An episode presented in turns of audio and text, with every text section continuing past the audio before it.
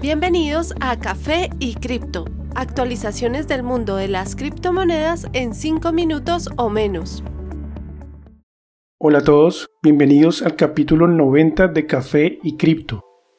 Soy Miguel y esta es la actualización para hoy julio 23 de 2021. Tras ver una caída por debajo de los 30 mil dólares brevemente, Bitcoin remonta hasta 32.300 dólares, su valor actual, si logra mantenerse en este precio y romper la línea de tendencia previa, se hace posible un nuevo acercamiento al nivel de 35.000. De forma similar, Ether llega a caer hasta 1.650 aproximadamente. Su rápida recuperación lo ubica ya a 2025, donde se esfuerza en pasar la línea de precio promedio de 210. Su próximo objetivo es a 2100.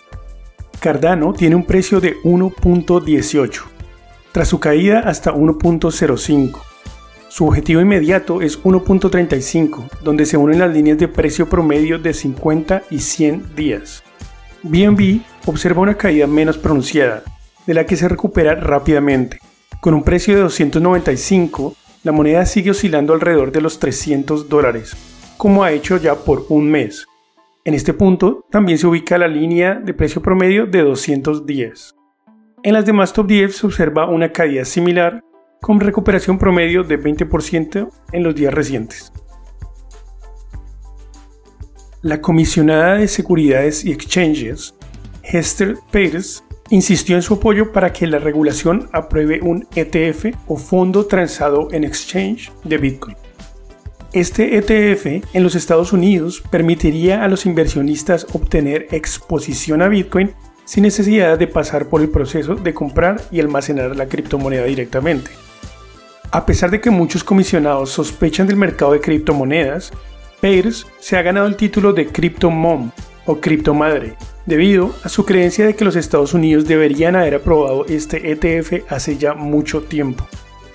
En particular, se ganó aplausos de la comunidad cripto por sus fuertes palabras respecto a los continuos rechazos de aplicaciones para un ETF de Bitcoin. Este año también reintrodujo la propuesta para un refugio seguro, inicialmente hecha en el 2020, la cual permitiría a las startups cripto un periodo de tres años para descentralizarse y cumplir otros criterios antes de estar sujetas a las leyes aplicables para seguridades.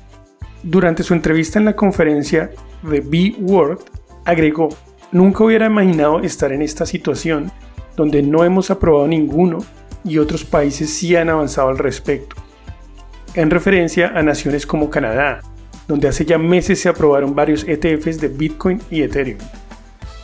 En esta misma conferencia, uno de los principales invitados fue Elon Musk, quien hizo múltiples afirmaciones respecto a su política actual hacia las criptomonedas. Musk afirmó que Tesla empezará nuevamente a recibir pagos en Bitcoin, reiterando sus metas en energías renovables, sus palabras fueron, quiero estudiar más a fondo si el consumo de energías renovables de Bitcoin supera ya el 50% del total. Si es este el caso, Tesla muy posiblemente volverá a recibir pagos en Bitcoin. Reconoció que la industria de minado de Bitcoin está en una transición hacia renovables, en buena parte porque el minado basado en carbón está siendo eliminado en China. Durante la conferencia, Musk también reveló sus activos y los de sus empresas, confirmando que tanto él como Tesla y SpaceX tienen Bitcoin. Además, agregando que tiene algo de Ethereum y de Dogecoin. Confirmó estar de acuerdo con muchos críticos de Bitcoin en cuanto a que este no puede fácilmente escalar en dimensiones para apoyar transacciones a un nivel global, pero que sería posible proveer todo el requerimiento de la red a medida que el ancho de banda del Internet aumenta. Si nadie más lo hace, Starlink sin duda lo hará, afirmó Musk, refiriéndose a los servicios de Internet satelital que puede proveer SpaceX.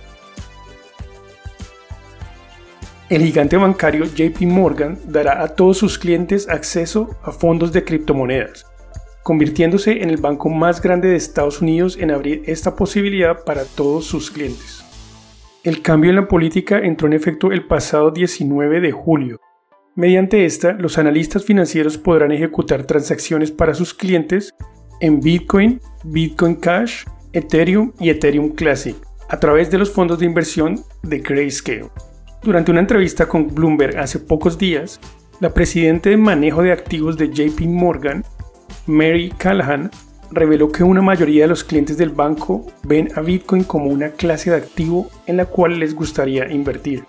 Los entusiastas ahora esperan para ver qué otro megabanco de Wall Street seguirá los pasos de JP Morgan. Gracias por escucharnos hoy, les deseamos a todos un gran día. No olviden que la cadena de bloques vino para quedarse.